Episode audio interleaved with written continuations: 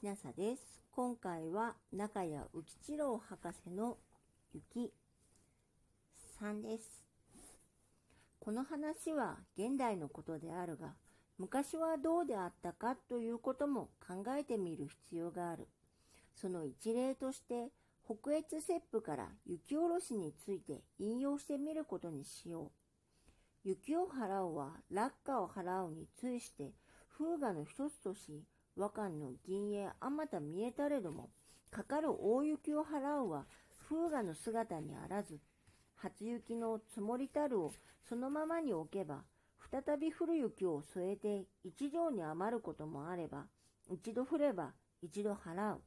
雪浅ければ後降るを待つ。ぜを里言葉に雪掘りという。土を掘るがごとくするゆえにかく言うなり。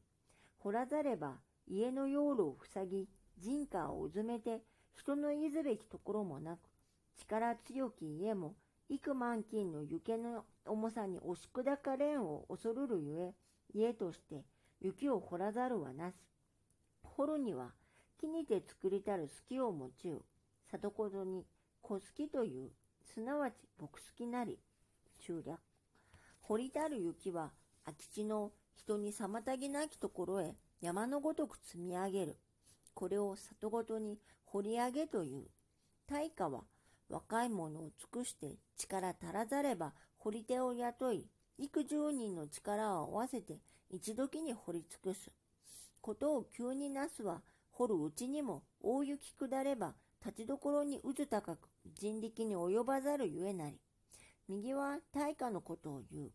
商家の貧しきは掘り手を雇うべきも水泳あれば男女を言わず一家雪を掘る。我が里に限らず雪深きところは皆しかなり。この雪、幾ばの力を費やし、幾ばの銭を費やし、終日掘りたる後へ、その夜大雪降り、夜は明けてみれば元のごとし、かかる時は主はさらなり、しもべも頭を垂れて、ため息をつくのみなり。大抵雪降るごとに掘るゆえに、里ことに、一番掘り、二番掘りという。おそらく、かかる状態が何百年の昔から今日に至るまで続けられているのであろう。そして、今日、東北の急防甚だしき地方において、子供の生命には変えられぬという言葉となって現れ、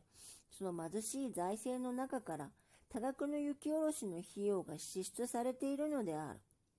雪を屋根から下ろす状態は、牧師王の述べたごとく、はじめは屋根から地上に下ろすのであるが、一夜に5尺、6尺という降雪を見ることが稀でないのであるから、家屋のそばの空き地、道路はたちまち下ろされた雪をもって高くなり、やがては屋根の高さ以上に達し、いちいちそれを運び上げなければならぬのであるから、その労力はバカバカしいほど大変なものである。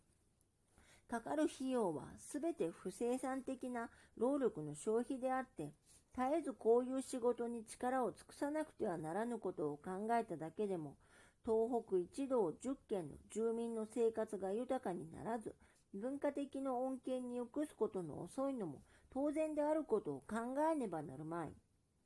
屋根の雪は前述のごとく、いちいち屋根より高くなったところへ運び上げるのであるから、第1回の雪下ろしに100円の費用を要したとするならば、第2回はもっと多く、第3回は第2回よりもさらに多くなるのは当然である。かくて人命に代え難くと諦めて貧しい財政の中から支出された前期の800円はちょうど第3回目の雪下ろしの時のことであった。4. 勇気愛想歌詞はその著孫理生活記の中に東北農民の生活を描いている。この著者の井村は山形県であって雪の被害も多いであろうが、ここには冬の農家という文章から一節を引用しよう。冬の間、この地方の農民は主としてわら仕事に日を過ごすらしいのであるが、市はそれを丹念に調査して、その材料費、労働時間などの数字を掲げた後、右は僕の村の農家が冬の副業にむしろを折ったり、縄をなったりして働く老賃がいくらになるかを調べてみたのである。それによると、一人の男が1日8時間から9時間以上休みなく働いた老賃が、わずかに9銭から11銭強にしか当たらぬが、これは嘘のようであって、事実である。汗を絞って働く1時間の老賃が、たった1銭1輪強にしかならぬことを知ったならば、誰しもがその老賃のあまりに金賞なのに驚くであろう。それをさまで百姓たちは痛感せずに働いているのは、春から秋にかけて一家総がかりで汗を流して、秋に収穫した米を食い、稲から取った藁を原料としているからである。つまり百姓たちは、むしろを折ったり縄をなったりしながら、秋に収穫した米と藁と冬の間に食いつぶしてしまうのである。かくて年々農家の心情が傾き、それが農村の敗北となって現れるのである。さらに、同じ時代の都の乙女たちが、明るい伝統のもとで華やかにカルタを切っておることも知らず、農村の娘たちは、手のひらから血を流して毎日藁を打っておるのだ。さればと言って、稲つけば、かがる我が手を今宵もか、殿の枠語が取りて嘆かむ、万葉集漢14東歌。の古代の娘のように、今日の農村の娘たちには、可愛がってくれる若い殿子もいないのである、と述べている。核のごとく農民の労力から得られる賃金は、甚だしく少ないのであるが、その窮乏の村民から集めた金で、村の財政を賄う村役場の役人が、小学校の雪下ろしに多額の金を支出することを嘆くのは、実に当然のことと言わねばならない。何百年の昔、稲、東北に人間の住み始めてからこの方、かかる嘆きが年ごとに繰り返されていることを人々は明記しなければならない。言うまでもなく、雪国の人々はその環境に適応した生活様式を長い間に整えている。しかし、それらは何ら科学的研究を基礎としていない。ただ、経験によって編み出された対策であるから、進歩は遅く、しかも自然の猛威に対しては、全く消極的な防御にとどまらざるを得ないのである。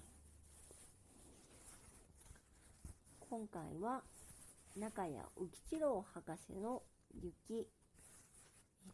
3、4でした。もしあなたが聞いていらっしゃるのが夜でしたら、よく眠れますようにおやすみなさい。